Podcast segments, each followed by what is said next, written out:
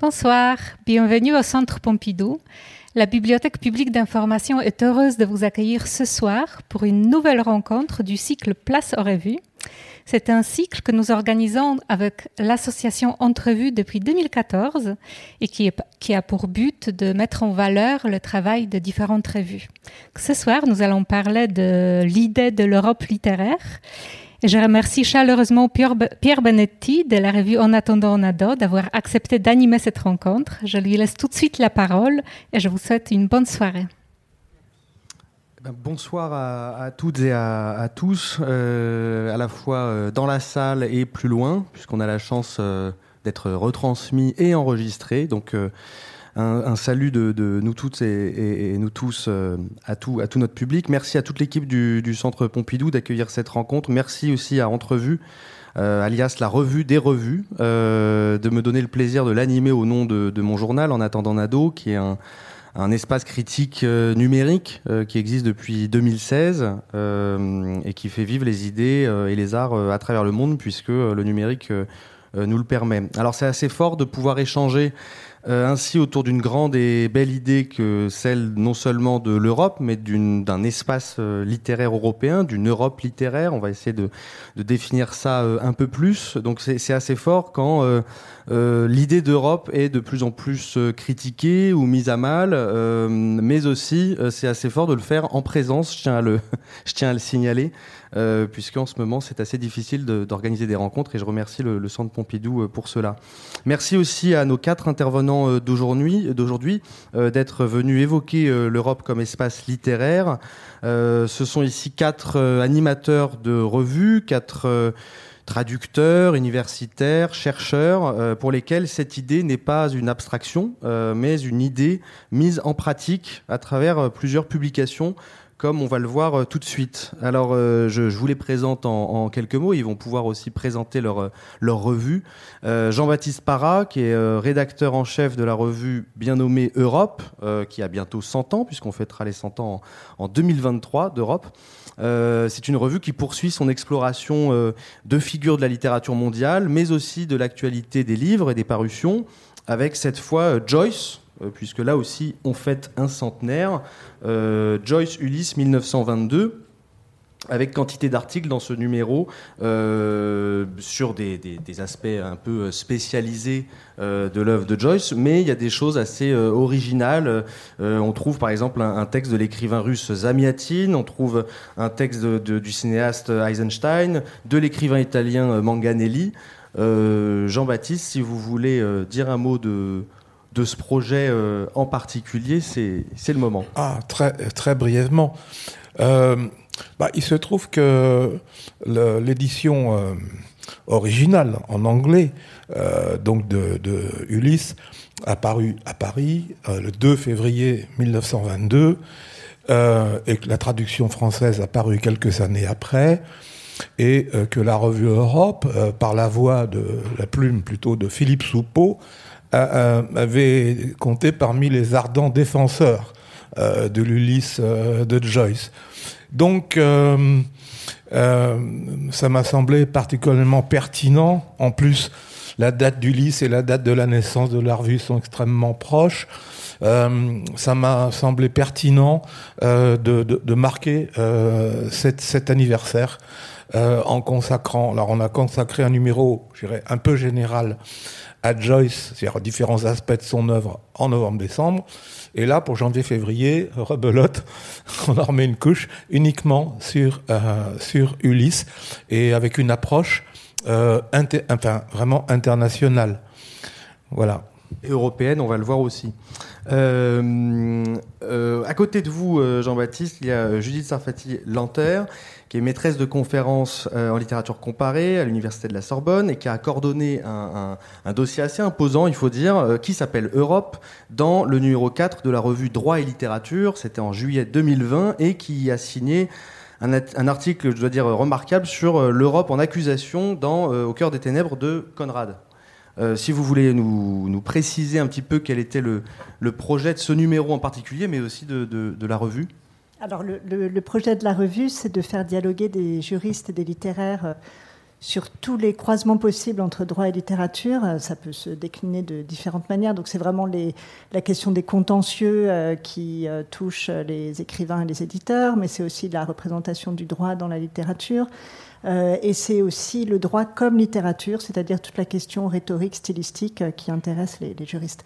Alors pour ce numéro en particulier, donc il y a, un dossier thématique dans chaque numéro, c'est une publication annuel, on a décidé de faire un, numéro sur l'Europe et donc avec une, question en fait qui, taraude, euh, je, pense, dans cet espace européen depuis, depuis, depuis toujours, hein, sur la, définition de l'Europe, euh, justement comme espace culturel, mais aussi euh, comme, comme espace juridique et le rôle de la jurisprudence comme, disons, instance créatrice d'une idée d'Europe. Hein. donc à la fois, c'est un point sur lequel la littérature et le droit se rejoignent dans cette dimension créatrice et, voilà une, manière de, fictionnaliser l'Europe, mais une fiction qui puisse être euh, disons, qui puisse prendre corps euh, dans le droit, mais aussi dans, les, textes littéraires. Alors l'idée européenne, elle est aussi euh, au centre d'une toute nouvelle revue, il faut dire, qui s'appelle Complete, qui est représenté ici par Bernard Franco, qui est lui aussi euh, professeur de, littérature comparée à la Sorbonne et qui est cofondateur donc de, cette revue, qui est sous-titrée, je le précise, en anglais, puisque c'est une revue bilingue, français-anglais, euh, Journal of European Literature, Arts and Society. Euh, donc le, le, premier numéro vient de paraître, ouvert par un éditorial que vous signez, autour de l'idée de, de la possibilité d'une littérature européenne euh, au sein de la littérature euh, euh, du monde, mondiale. enfin, c'est aussi un, de, gros débats qu'il y a parmi les, spécialistes. Et on trouve dans ce numéro très riche, notamment un article sur l'apport des traductions au patrimoine culturel européen, ou encore un autre sur les relations entre l'Europe et la Chine. Est-ce que vous pouvez nous en dire un mot, à la fois de ce projet, puisqu'on assiste là à la création d'une nouvelle revue comparatiste, mais aussi de ce choix d'éditorial? Oui, c'est une nouvelle revue. Effectivement, euh, le, premier numéro est sorti euh, au printemps 2021. Un deuxième numéro est sorti à l'automne 2021 aussi. C'est une revue qui paraît deux fois par an.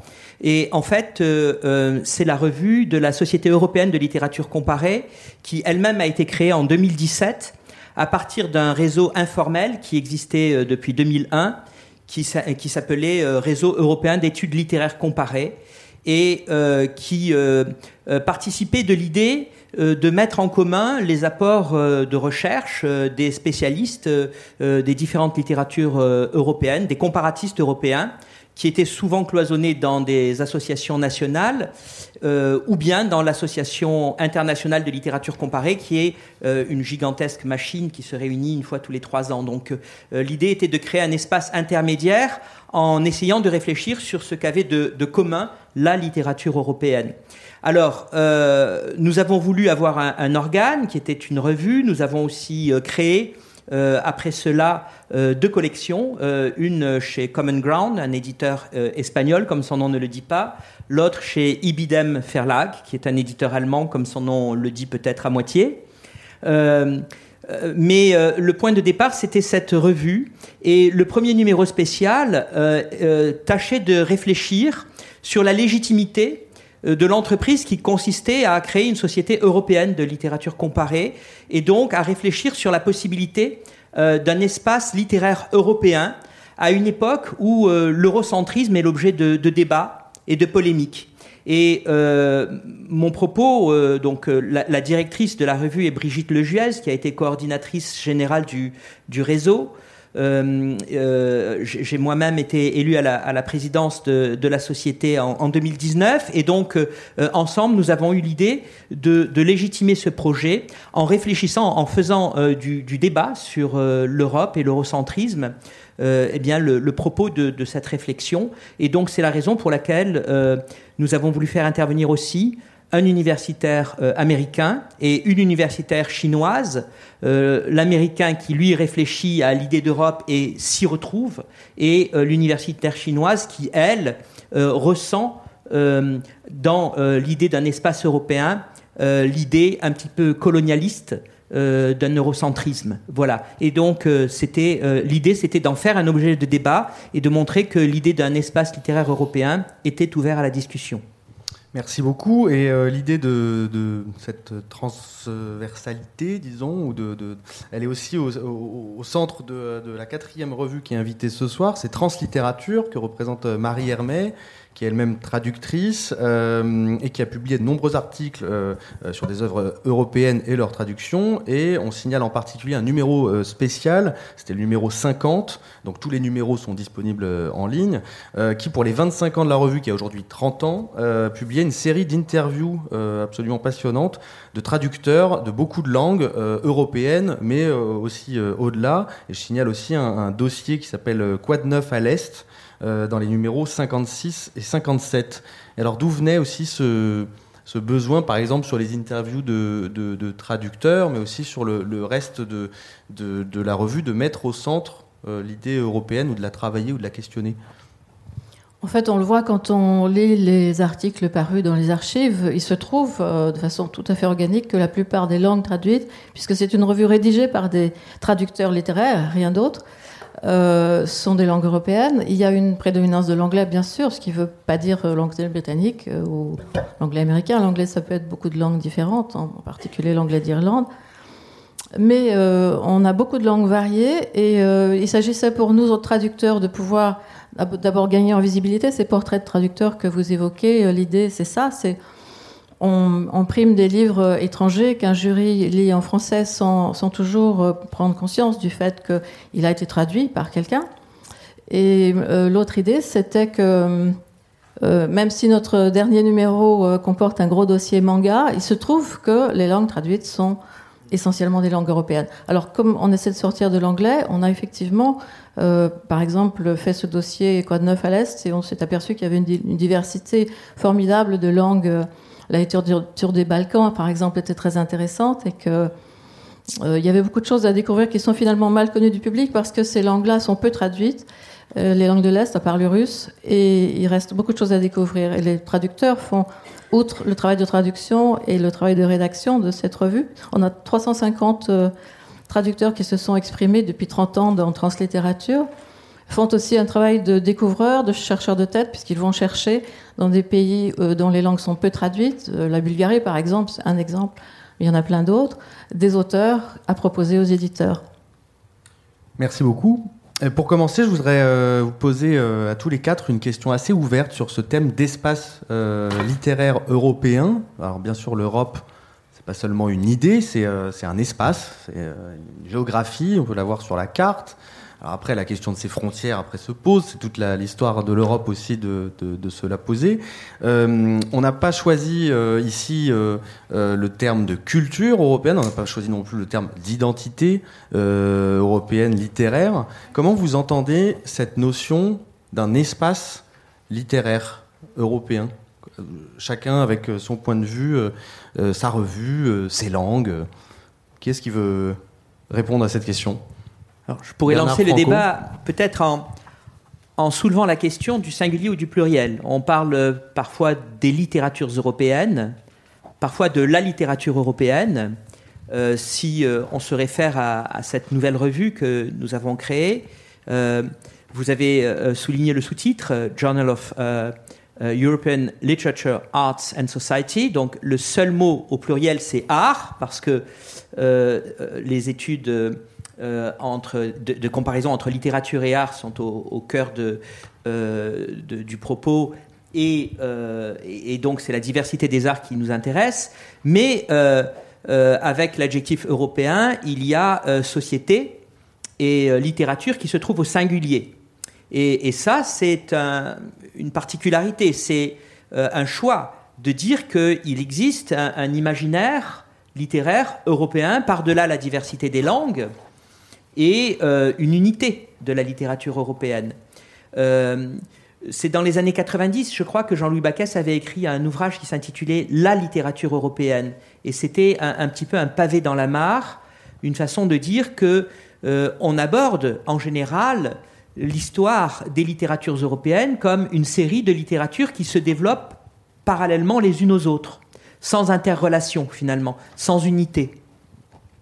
Or, là, l'idée de d'écrire un essai qui, s'intitulait La littérature européenne, c'était une façon de dire qu'il existait une unité de, la littérature européenne. Alors il y a toute une série de discussions sur ça, sur ce sujet. Évidemment, ça, nous ramène à, des discussions beaucoup plus vastes. mais, en tout cas, euh, le, nœud du débat me paraît être celui-là, en tout cas. Si, je peux euh, peut-être compléter, et là je reprendrai en fait des, des, propositions qui ont été faites par notre collègue comparatiste euh, Pascal Déturins, qui, qui lui souligne en fait que la désigne, enfin, la dénomination géoculturelle euh, de, l'Europe euh, prédomine plutôt euh, jusqu'à la fin du 19e et que maintenant on le pense en termes d'espace comme justement lieu de réseau et d'échange. et donc c'est en cela que la, dimension, disons, spatiale importe, avec bien sûr cette question de l'européanité qui a toujours fait l'objet d'une très forte autoréflexivité. Oui, c'est ça. Ce qu'on voit, c'est que euh, la définition même euh, de notre débat dépend aussi d'une histoire euh, qui l'a précédé. Et que, évidemment, ce débat, s'il avait eu lieu du temps de Joyce, par exemple, on aurait sûrement adopté un, autre terme. je pense à Joyce, Jean-Baptiste Parra, sur cet espace. Votre vue, elle porte le, nom d'Europe. Alors, oui, alors bah, les, pères fondateurs, si je puis dire, ont évidemment pensé pas, tellement l'idée d'un espace littéraire européen, mais, euh, mais euh, se sont interrogés sur le, sur le devenir, euh, disons, des, pays qui composent, des nations qui composaient l'Europe. Et ils en ont une conception, c'est pour ça que je me retrouve parfaitement dans la ligne de ces pères fondateurs.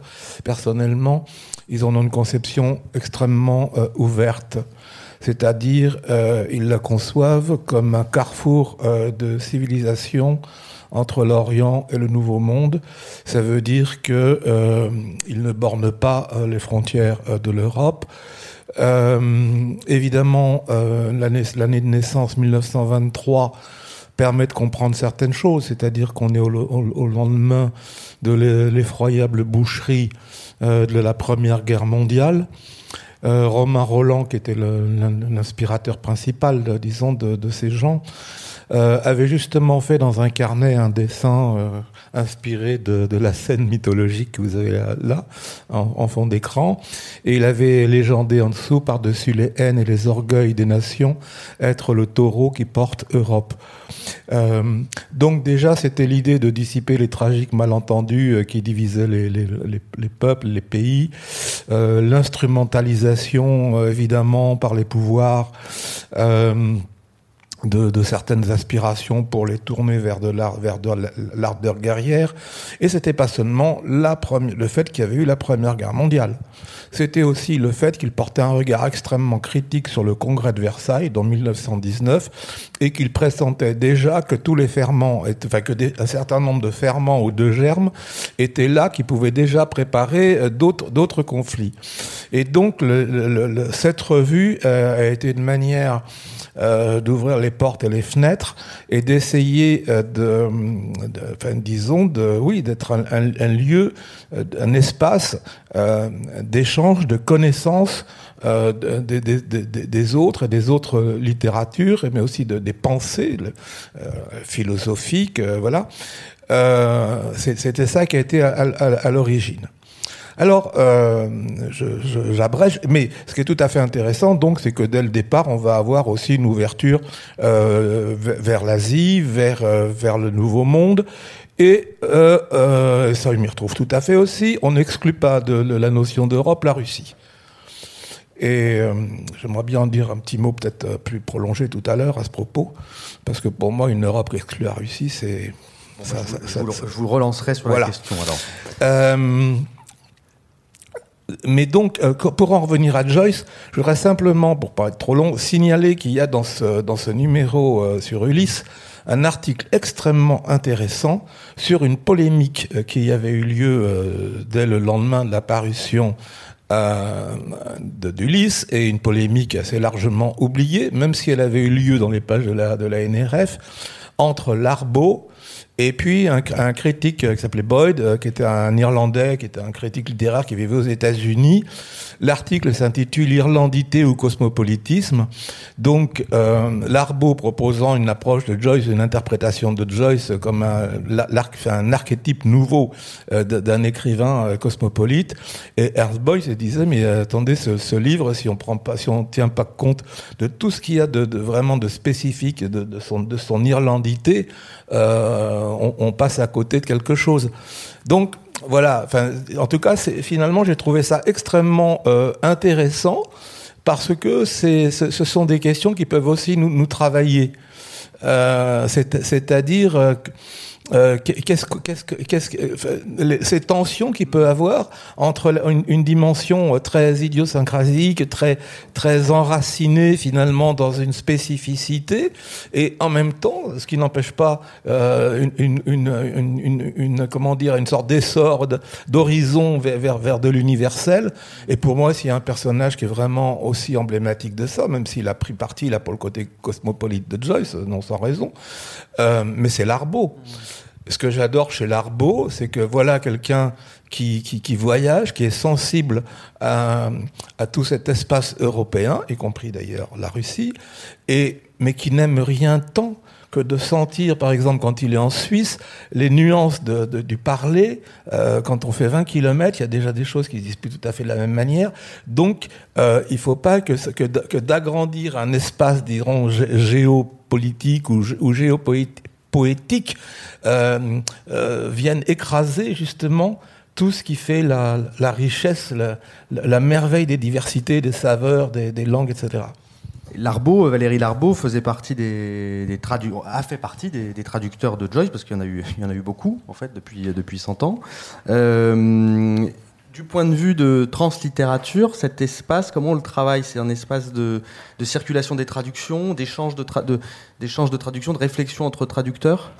Oui, c'est essentiellement un espace de réflexion entre traducteurs. Euh, une euh, traductrice de l'anglais peut très bien faire euh, un entretien avec une traductrice de, du yiddish, par exemple, et puis s'intéresser à, à, son sujet. Et on, m'a dit tout à l'heure que, ce n'est pas Umberto Eco qui a dit la langue de l'Europe, c'est la traduction, mais je veux quand même la replacer parce que on peut, est, elle est tellement vraie et on peut la, développer. L'Europe est traductrice depuis l'Antiquité, depuis les traductions romaines de, la Grèce, et ça a continué avec euh, les œuvres fondatrices, euh, euh, les traductions de la Bible. Le, le, travail des moines copistes irlandais en particulier, euh, qui mélangeaient l'anglais, le latin, et puis etc. Enfin, après Shakespeare, qui a été traduit en allemand, euh, une, des rédactrices m'a demandé de parler du rôle de l'Allemagne dans les traductions, et c'est vrai qu'on a traduit en allemand Shakespeare euh, de son vivant, alors qu'il a fallu attendre un siècle et demi presque pour le lire en français. Et donc évidemment, la traduction est un lieu d'échange, et notre, notre revue le reflète pourrait parler aussi euh, du français. C'est la traduction française des Mille et une nuits qui a permis de disséminer euh, les Mille et une nuits à travers l'Europe. Euh, ou en poésie, par exemple, l'influence extraordinaire qu'a eu Pétrarque sur, sur l'ensemble de la poésie européenne, aussi en Russie. Décidément. Mais alors avant la Russie, j'aimerais bien reparler de, des revues, de l'idée de et de la forme euh, de la revue. Euh, chacune et chacun euh, d'entre vous, d'entre nous, puisque je m'y inclus, choisit de participer à cette aventure assez particulière très artisanale, parfois éphémère, pas facile aussi, très souvent collective.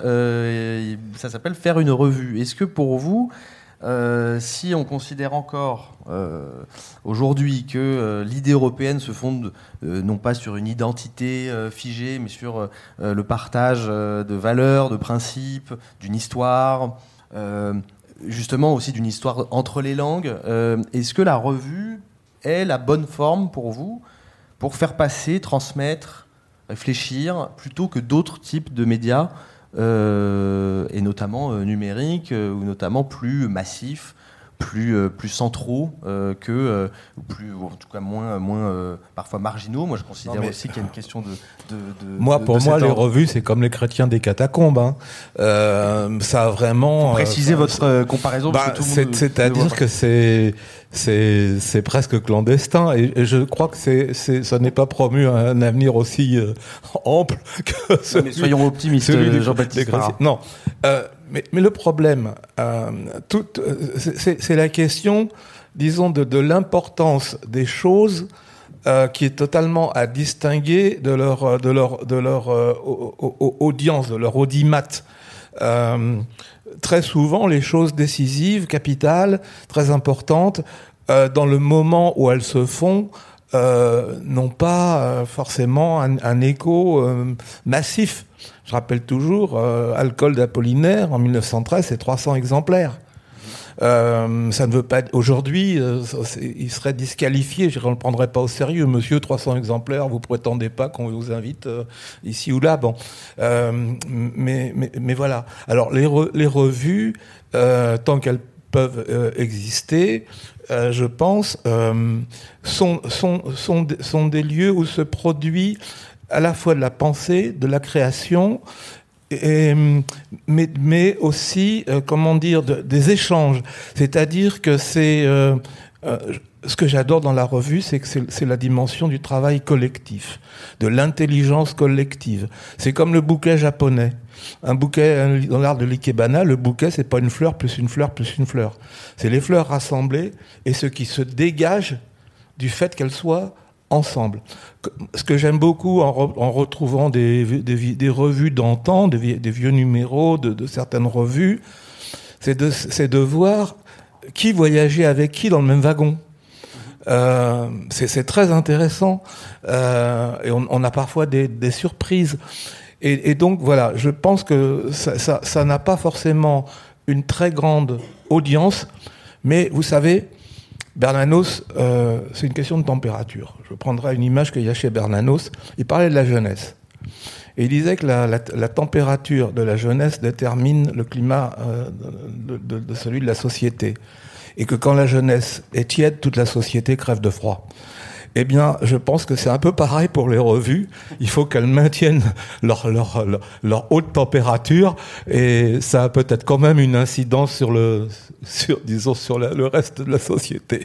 Est-ce que nos autres intervenants reprennent cette comparaison? Parce que ce que vient de dire Jean-Baptiste Parra, ça amène, ça m'amène en tout cas à, à voir aussi les revues euh, ressemblant très très fortement à ce que c'est l'Europe. C'est-à-dire que c'est euh, tenter de faire quelque chose de collectif et non pas, euh, enfin d'agir collectivement et non pas d'additionner uniquement des nations ou des États. Oui, moi j'ai été frappé par la comparaison avec le bouquet de fleurs, euh, que je partage complètement, parce que je pense que avec les mêmes fleurs, on peut faire beaucoup de bouquets différents. Et en fait, la revue fonctionne un peu de la même façon. C'est effectivement un espace de dialogue. C'est un, contrairement à une monographie qui est euh, une entreprise systématique euh, observée par un point de vue, la revue permet euh, de mettre ensemble plusieurs, points de vue mais lorsque on lance le projet du numéro sur un sujet et qu'on voit que les différents participants se l'approprient chacun à sa manière, il y a comme un- une construction dialogique qui se forme. Et alors après, le travail du directeur est de, de, classer et euh, de classer les articles. Et euh, le classement des articles n'est jamais innocent en fait, parce que c'est lui qui, qui, euh, construit la ligne de, de la revue, de- du, du numéro en fait. Et c'est pour cela que je disais que avec les mêmes fleurs, on peut faire plusieurs bouquets différents en fait, selon la manière dont on organise les articles. Et donc il y a effectivement un travail de chacun, un travail de tous et un travail du directeur. Et euh, c'est un, travail collectif euh, où, le dialogue fonctionne à, plusieurs niveaux. Et, c'est pour cela que euh, je trouve que la, revue est peut-être une meilleure image de l'Europe que, que un travail plus systématique. J'ajouterais que dans la perspective pluridisciplinaire ou transdisciplinaire de la revue Droit et Littérature, ça fait absolument sens, justement, parce que c'est un lieu de, un lieu de dialogue, de rencontre, c'est aussi un lieu de, de controverse. et c'est ce que permet en fait le, cadre de la revue. En fait, le, il s'est avéré que le sujet, enfin le dossier sur l'Europe a donné lieu à des points de vue parfois assez polémiques, qui ont été, je veux dire euh, publiés, euh, donc avec des, avec des, approches qui, d'un point de vue méthodologique, mais euh, aussi sur des, des voilà, des, des, partis pris qui pouvaient être assez différents, ont été maintenus. Et donc il y a cette, cette, cette, pluralité des voix que peut faire entendre, je pense, le, le, cadre de la revue. Évidemment que ne ferait sans doute pas entendre une, une approche monographique. Marie-Amé, vous voulez ajouter un, mot aussi sur ça? Oui, euh, le côté confidentiel de la revue et, l'absence de rapport entre le, tirage et, l'importance du sujet, je suis tout à fait d'accord avec ça.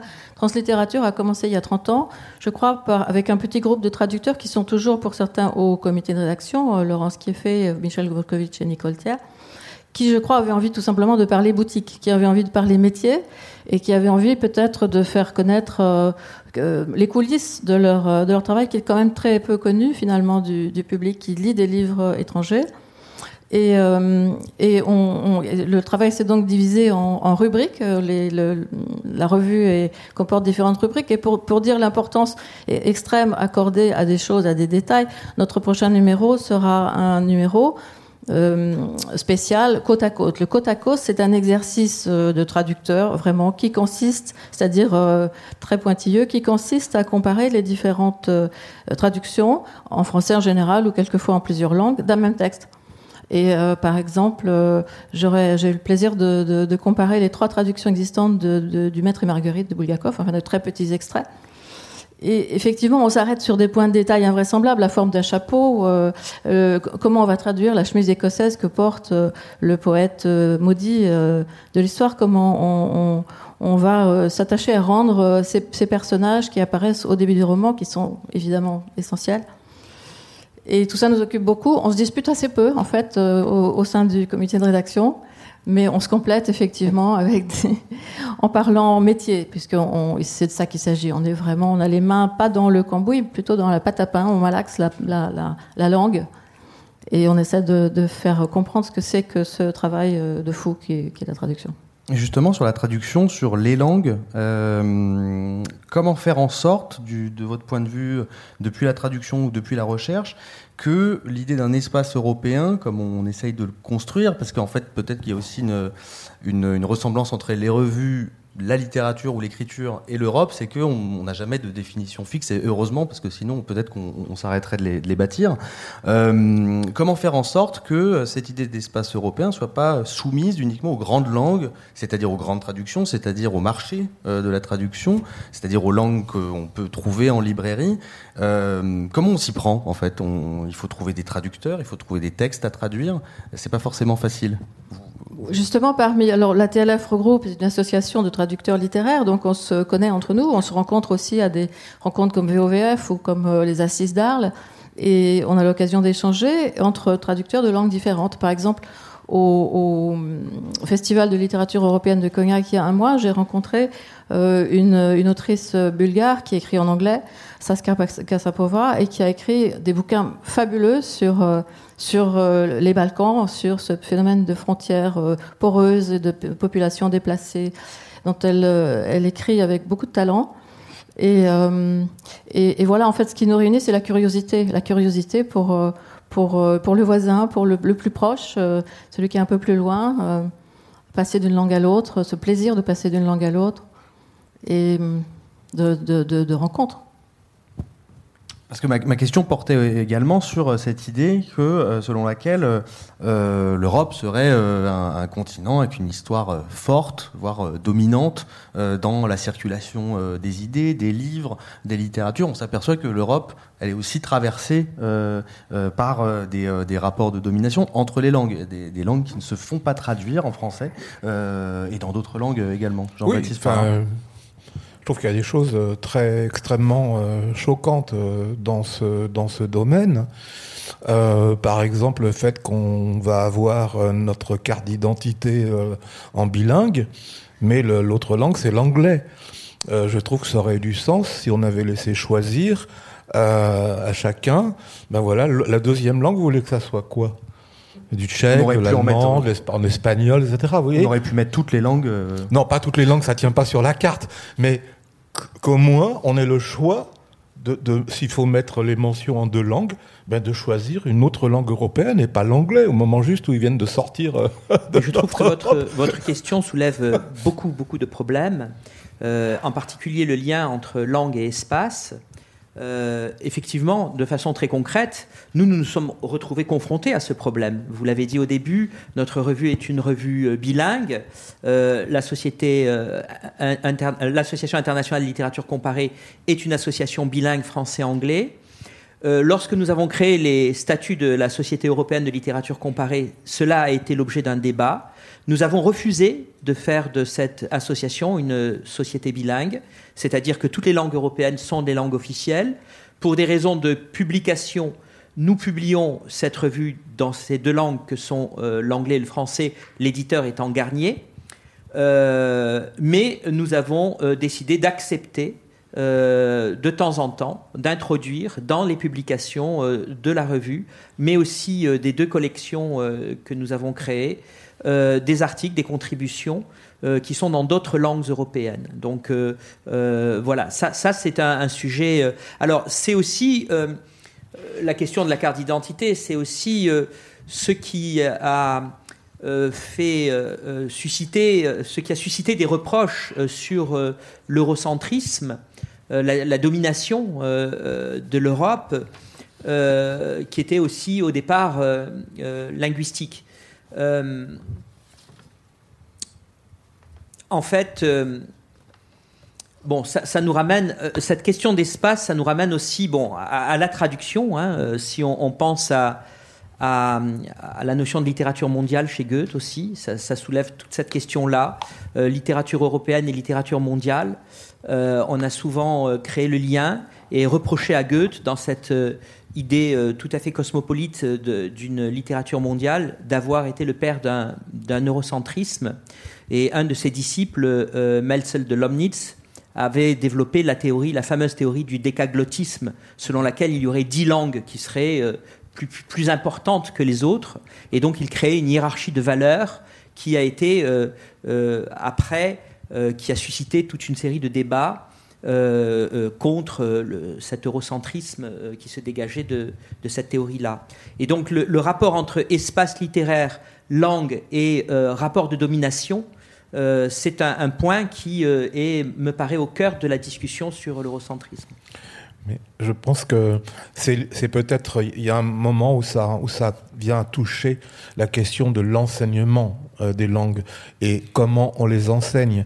Est-ce qu'on les enseigne liés à des cultures, à des littératures, ou est-ce que c'est un, purement euh, un, apprentissage déconnecté de, de ces, de ces réalités-là? Et je pense que de euh, disons, de, à travers l'enseignement des langues, on devrait pouvoir donner déjà un certain nombre le, goût, la passion, l'amour des langues ou de telle ou telle langue en particulier qu'il ressent euh, de, façon plus, plus vive, plus, plus intense. Et on aurait là à former, des, à renouveler des, viviers parmi tous ces gens qui ont fait ces études-là, de, traducteurs capables, disons, d'accueillir et de traduire bien sûr d'autres langues aussi euh, que, les langues de l'Europe. C'est absolument nécessaire. Il y a beaucoup de langues qui sont des langues reliées à de très riches cultures pour lesquelles le, nombre des traducteurs ne, ne, court pas les rues. Et puis on peut s'inquiéter avec euh, le, déclin peut-être de l'enseignement de certaines langues, euh, de la capacité à, à, renouveler sur le long terme ces, ces curiosités-là, ces, ces, esprits de découverte, et de, perpétuation de cette activité euh, traductrice qui est, indispensable parce que on ne peut pas euh, on ne peut pas raisonner euh, pour la littérature en termes euh, strictement hexagonaux pour ce qui nous concerne.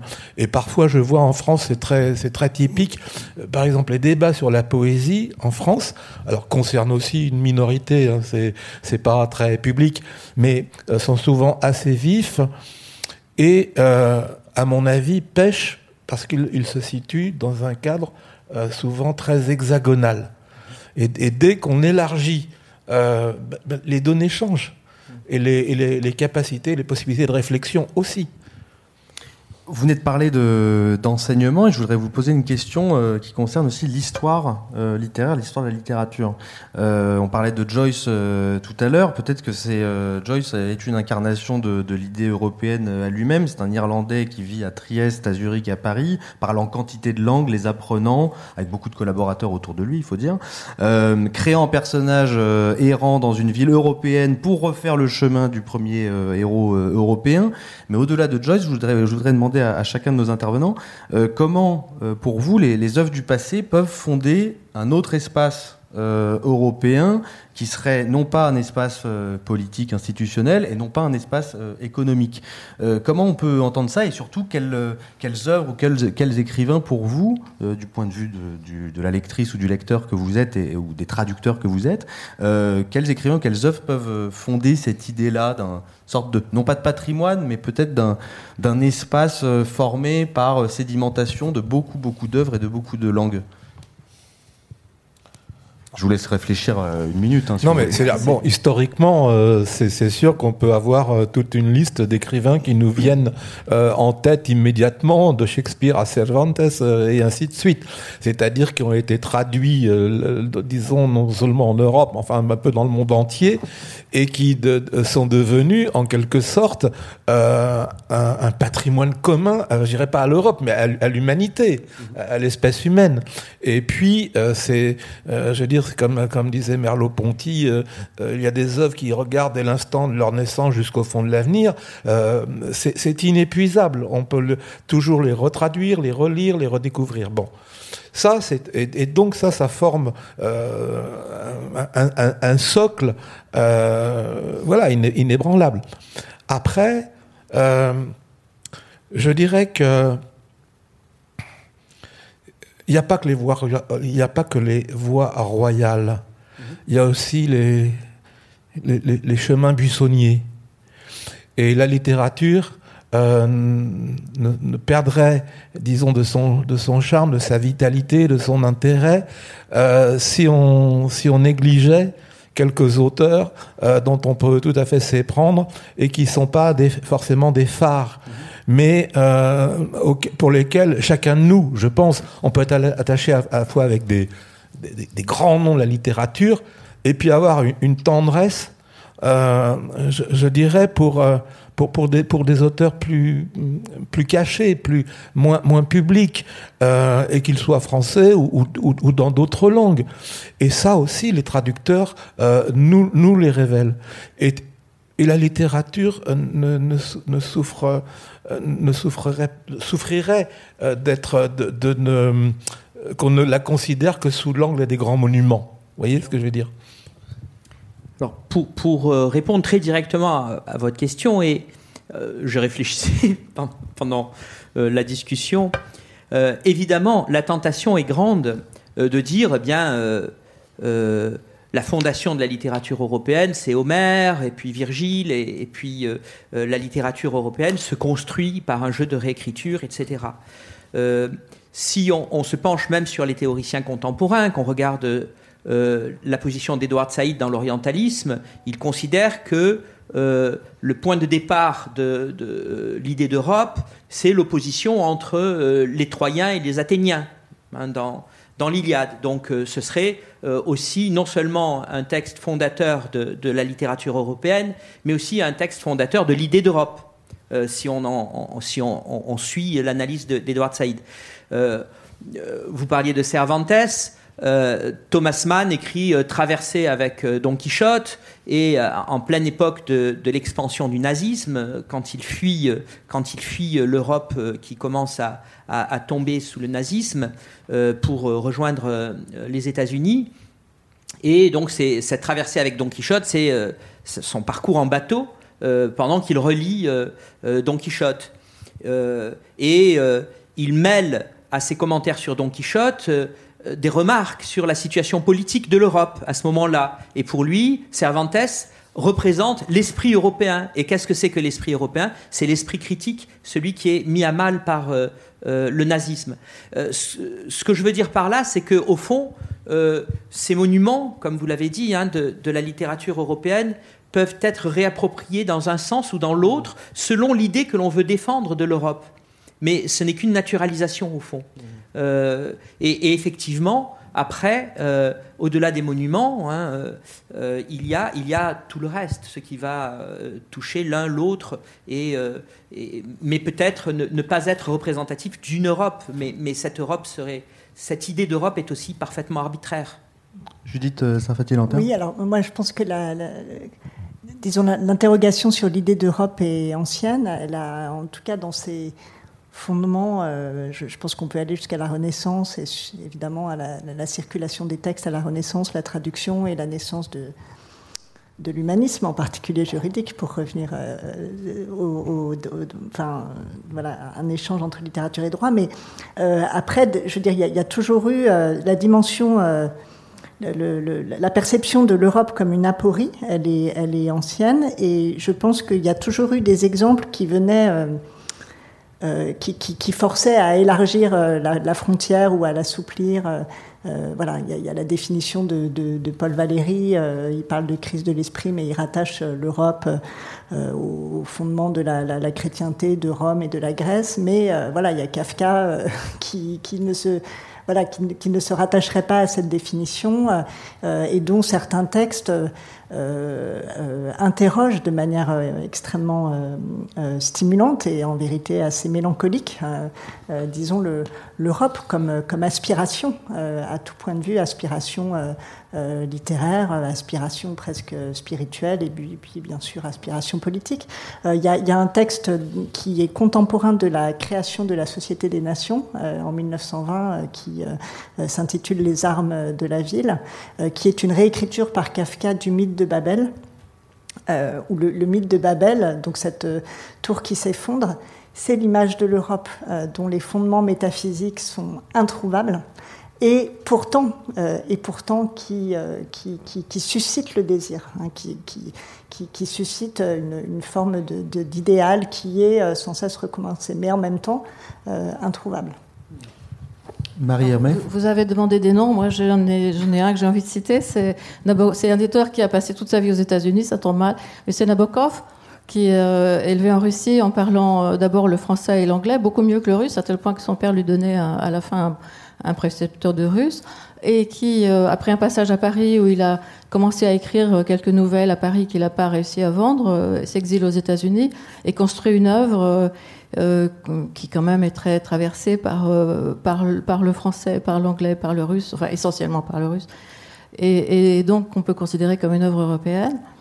Euh, et voilà, et je pense qu'il faut le lire et le relire parce que c'est aussi un, c'est aussi un, modèle d'écriture, c'est aussi un univers, une, école de le lire tout simplement en français ou en anglais ou en russe si on peut. Et d'ailleurs, il était, euh, il était furieux lorsqu'il a décidé de retraduire euh, Lolita en russe, parce qu'il avait tellement peur que qu'un traducteur de russe le massacre. Euh, il a trouvé que c'était extrêmement difficile. Il était aussi très pointilleux sur les traductions françaises, qu'il reprenait. voilà, donc pour moi, c'est un auteur européen. Fantasmé peut-être, d'une Europe fantasmée. Alors, Justement, vous parliez de, des différents pays euh, de Nabokov, et il se trouve que la migration, euh, l'ouverture des frontières, les suites du, colonialisme euh, également ont mené quantité d'écrivains contemporains européens à ne pas être originaires de l'Europe. j'ai regardé la bibliothèque et, j'ai trouvé notamment des livres dans ma bibliothèque de l'écrivain néerlandais Jeroen Brouwers, euh, qui est né dans la ville qui s'appelait à l'époque Batavia, donc Jakarta, et dont l'œuvre évoque son enfance dans ce qui s'appelait les Indes néerlandaises, donc euh, euh, l'Indonésie. J'ai pensé à Yoko Tawada, qui est né au Japon, qui écrit en japonais et en allemand, qui vit à Berlin, qui parle de cette existence entre les langues, entre les cultures, entre les histoires. Et puis, et puis tout bêtement, j'ai pensé au dernier prix Nobel de littérature, Abdul euh, Razak Gourna, qui est tanzanien, qui écrit en anglais, qui vit au, Royaume-Uni et qui euh, restitue les, réflexions des réfugiés, les violences de la colonisation et les questionnements sur, sur cette identité entre, entre Afrique et Europe. Alors j'avais une question pour vous. Est-ce qu'on pourrait définir un peu plus le là je parle plus de l'aspect contemporain de la littérature, de, l'écriture au contemporain, ce présent littéraire européen, à la fois en sortant d'un cadre de l'écrivain national, comme on, l'a eu depuis le 19e siècle, mais aussi en évitant de gommer les spécificités de, chaque œuvre, de chaque itinéraire. Comment on peut, on peut s'y retrouver dans ce, ce balancement-là? Qui est-ce qui veut réagir à cette question? Bien. C'est-à-dire que je, je, pense que euh, c'est, ça, ça, ça, touche un petit peu la question des, disons, des identités ou des racines. Et euh, je pense qu'à travers, en tout cas, ces, types d'écrivains, ces formes de, littérature, ce que je trouve très intéressant, c'est que c'est pas qu'il n'y a plus de racines, mais il n'y a plus de racines fixes. C'est-à-dire qu'elles euh, elles deviennent mobiles, en fait. Euh, elles, plongent dans différents, dans différents sols. Et je, je, crois que ça peut nous, nous, nous conduire à, euh, disons, une, une pensée euh, de nos présences euh, au monde, tel que ce monde est devenu sous cet aspect-là, qui sera très en avant, en fait, des états de fait politiques ou des, ou des, discours politiques, entre guillemets, officiels. Et que donc, on va se, se, trouver, on risque de se trouver, je ne sais pas si ça peut être fécond, peut-être, j'en sais rien, dans, dans des formes de décalage ou de, comme de, double regard, de diplopie, euh, entre quelque chose qui parvient à notre conscience euh, et qui nous modifie, qui nous transforme, qui contribue à notre transformation constante, à travers justement ces, ces situations dans les lettres et dans les arts, et puis euh, quelque chose qui suit absolument pas euh, dans l'ordre des structures de la société, dans l'ordre politique, etc. Et euh, voilà, qu'est-ce qui peut advenir de cette situation? Enfin, je veux dire, en tout cas, ça, me semble que ça pourrait être une question à creuser. Je pense que c'est le, décalage en fait euh, entre les, disons les différentes définitions de l'Europe et notamment la, question institutionnelle qui, qui, qui, est parfois complètement en porte-à-faux euh, justement avec euh, l'Europe comme espace culturel. Après, je pense qu'il faut euh, je, je, je, pense que la littérature est aussi diverse et qu'il y a une littérature qui n'est pas réparatrice, je ne sais pas comment le dire, ou qui n'est pas voilà, qui, qui n'ouvre pas un horizon forcément désirable. Il y a aussi des auteurs comme Welbeck. Une période où certains textes, peut-être de Peter Handke, donc qui a une identité plus qu'autrichienne, puisque euh, euh, il y a des liens avec la Slovénie, mais qui l'ont voilà, qui, qui l'ont amené à prendre des positions euh, euh politiques euh, extrêmement polémiques. Enfin voilà, donc il y, y a, là aussi, enfin c'est pour c'est un, un, contrepoint peut-être un peu un peu un peu plus sombre. Voilà, je pense que la question des identités, elle est aussi portée par par une certaine littérature les, auteurs que vous avez cités, en fait, on pourrait ajouter Kazuo Ishiguro euh, euh, enfin il y, en a beaucoup d'autres. Euh, Pascal Casanova dans La République mondiale des lettres les appelle les pas tout à fait. Et euh, je trouve que l'expression est très intéressante et elle euh, est peut-être la première à avoir défini l'idée d'un espace littéraire. elle parle d'un espace mondial de la littérature. Et euh, elle montre comment l'Europe a tenu un rôle ambivalent, à la fois un rôle moteur euh, pour l'idée même de littérature, euh, mais aussi un rôle euh, normativiste euh, et, et peut-être imposant de l'extérieur une idée artificielle euh, qui ne va pas de soi, euh, l'idée même de littérature. Et elle va jusqu'à euh, l'idée selon laquelle la notion même de littérature serait une construction européenne. Donc euh, l'idée de littérature européenne serait pratiquement un, pléonasme. L'idée me paraît tout à fait intéressante. Et finalement, elle arrive à la conclusion que cette notion d'identité, elle est nécessairement contestée dans son existence même, et les pas tout à fait sont là pour la contester. Ce qu'elle remet en question, c'est l'idée d'un centre et de, périphérie, en fait. Et, et, là, les racines, les, frontières bousculées montrent que l'idée d'Europe n'est rien d'autre qu'une idée. et Thiamble, en 1963 déjà, disait que toute idée de l'Europe tendait vers un universalisme. Et je crois que c'est tout à fait juste. On ne peut pas avoir une idée de l'Europe qui soit une idée circonscrite. Sinon, c'est de euh, l'eurocentrisme pur, me semble-t-il. Marie Hermé, vous vouliez ajouter quelque chose? Oui, je pense que l'exil aussi est une source d'inspiration pour les écrivains. L'exil, le déracinement, l'arrachement. Euh, Joyce Beckett, euh, Nabokov, et puis une quantité d'écrivains contemporains qui écrivent, pas forcément en français d'ailleurs, c'est pas un thème très français. D'ailleurs, les situations d'exil, euh, aujourd'hui, elles sont très présentes euh, en Europe. Euh, j'ai pensé aussi à ces lieux où l'on parle beaucoup, beaucoup de langues et on est contraint de les traduire, qui sont par exemple les camps de réfugiés. Ce sont des lieux où vivent les langues européennes et non européennes. comment, dans cette actualité-là de disons, de la migration, mais de l'écriture aussi de la migration et donc de, des traductions. Euh, on peut penser ensemble, peut-être que, alors, tout en, disant bien que les littératures ne sont pas toujours progressistes, mais, comment on peut, on, se dire qu'il il y a quelque chose qui tient de l'ordre d'une idée européenne quand se passe quantité de, situations très violentes sur notre sol, toujours du point de vue d'un espace euh, intellectuel, de réflexion euh, et littéraire C'est un thème abordé par euh, un auteur que j'ai traduit, un auteur irlandais, Donald Ryan, qui a eu le prix de littérature européenne, Cognac, cette année. Et son dernier roman porte justement sur quelque chose qu'il a abordé, d'ailleurs parce qu'il avait rencontré des, gens à côté de chez lui, à l'ouest de l'Irlande, qui aidaient les réfugiés. Euh, à, arriver sur place et puis à s'intégrer une fois arrivé.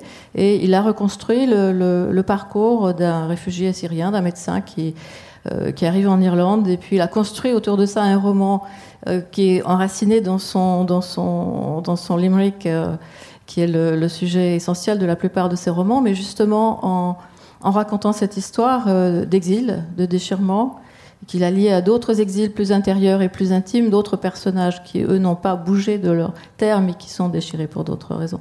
Et ça fait un superbe roman, je crois c'est ce que je disais, c'est une source d'inspiration.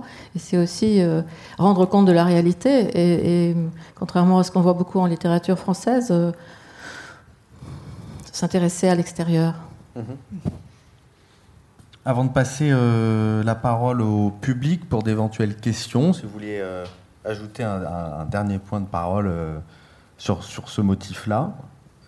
Est-ce que oui? Moi, je voudrais juste rajouter une euh, dernière remarque, qui est que l'idée d'Europe n'est pas forcément seulement une idée européenne. Mhm. Euh, pour en revenir à, à, la revue que je viens représenter ici, Complete, un des numéros spéciaux de 2023 sera intitulé Sketches of Black Europe, donc c'est euh, l'Europe vue du point de vue euh, des Africains et de la diaspora africaine en Europe. Et, donc c'est pour montrer que euh, l'idée d'Europe se voit de l'extérieur également, ou de l'intérieur, mais avec un regard légèrement extérieur.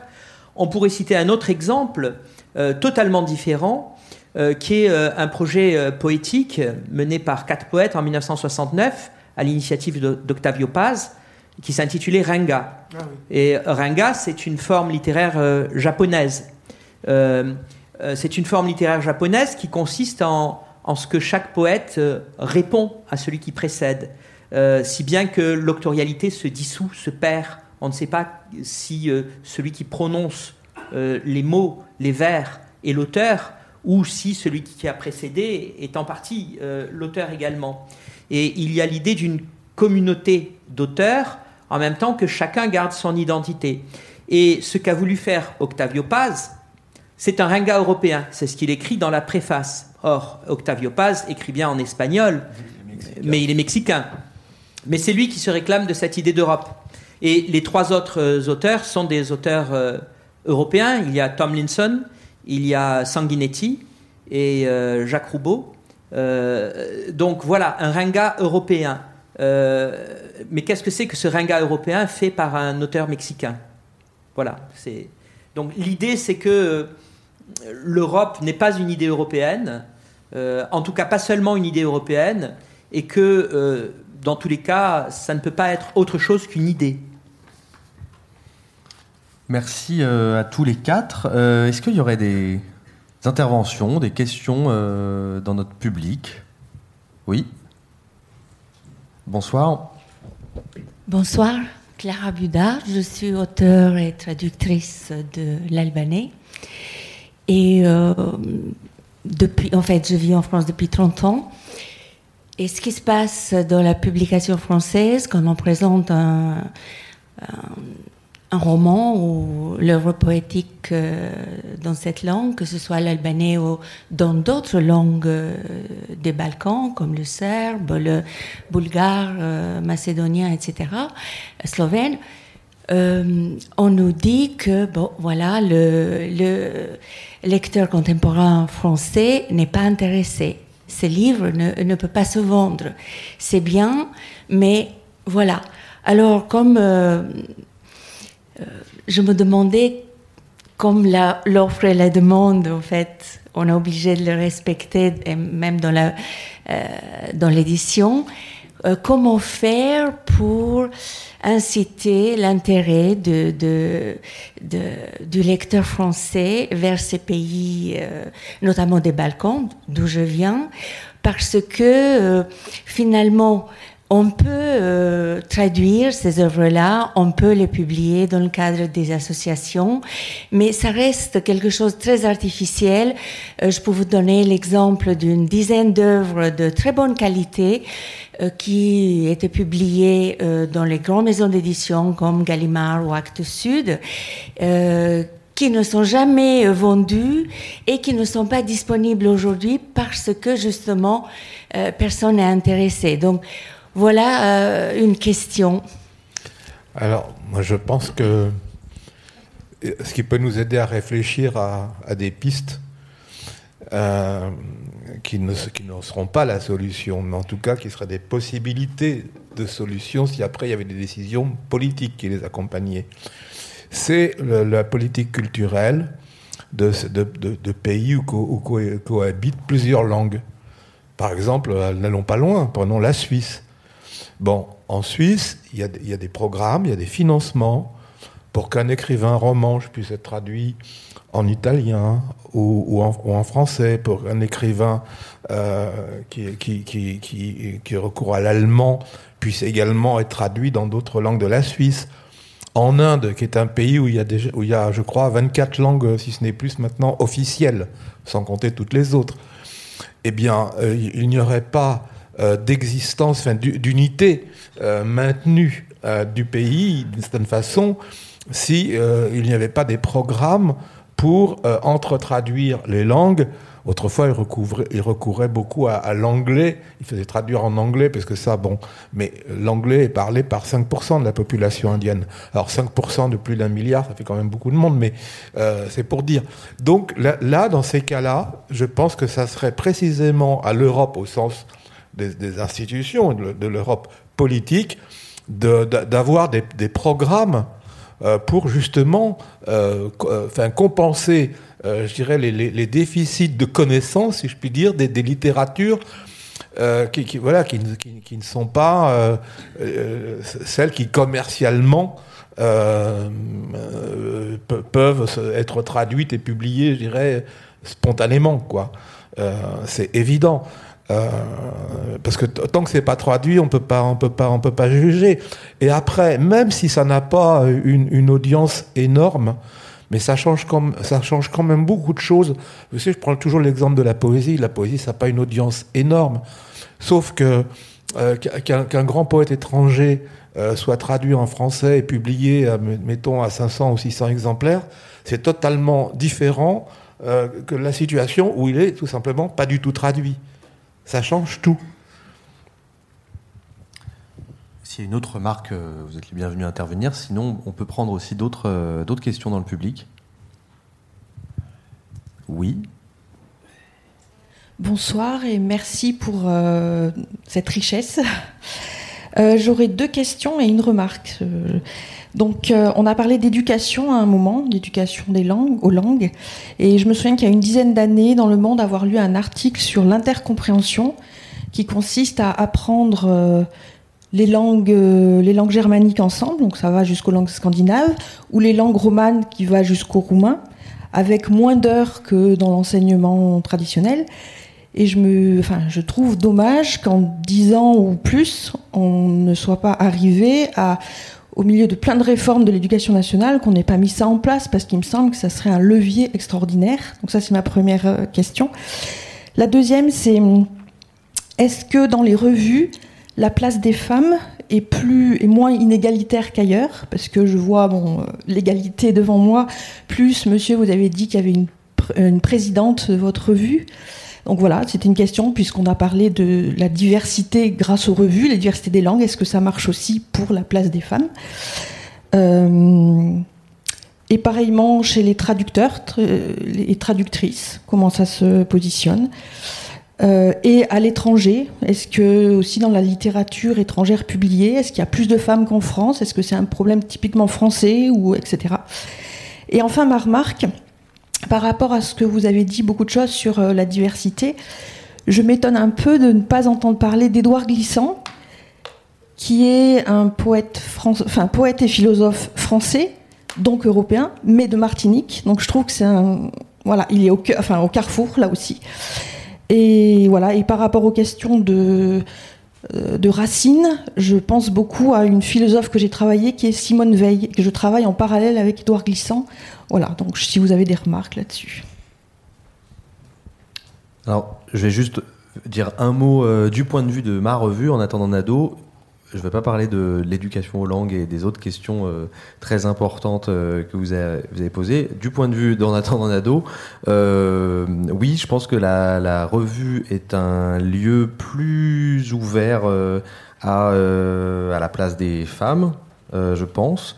Euh, notamment, on a un comité de rédaction qui est en fait euh, soit euh, à 50-50, soit il faudrait que je compte, mais je pense majoritairement féminin. Et puis on a une directrice de rédaction.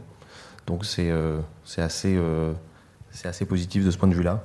Mais, mais, vous pouvez répondre à la fois sur cette question et sur le reste. Alors sur la question du rapport entre hommes et femmes, là c'est vrai que dans notre revue on a un exemple euh, où euh, la majorité est, très nettement euh, du côté des femmes. Vous, avez rappelé que la directrice de la revue est, est, une femme, c'est Madame Lejuez, Brigitte Lejuez, qui était professeure à, Dublin.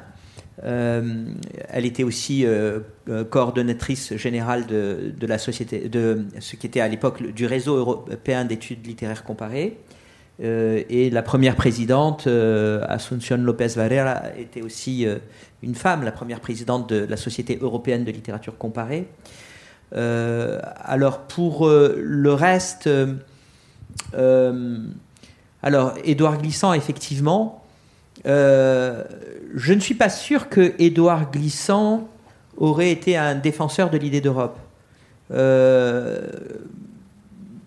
je ne connais pas très très bien sa position. Euh, mais euh, il me semble qu'il va dans un universalisme beaucoup plus radical que, l'idée d'Europe. Euh, bon, il y a aussi, au-delà de, l'idée d'Europe, on, a glissé un petit peu rapidement tout à l'heure, ça a été évoqué, sur le fait qu'une langue n'existe pas en elle-même en dehors de la culture qui la porte. Et euh, ça, nous conduit aussi aux questions des phonies, de l'anglophonie et de la francophonie, de l'hispanophonie.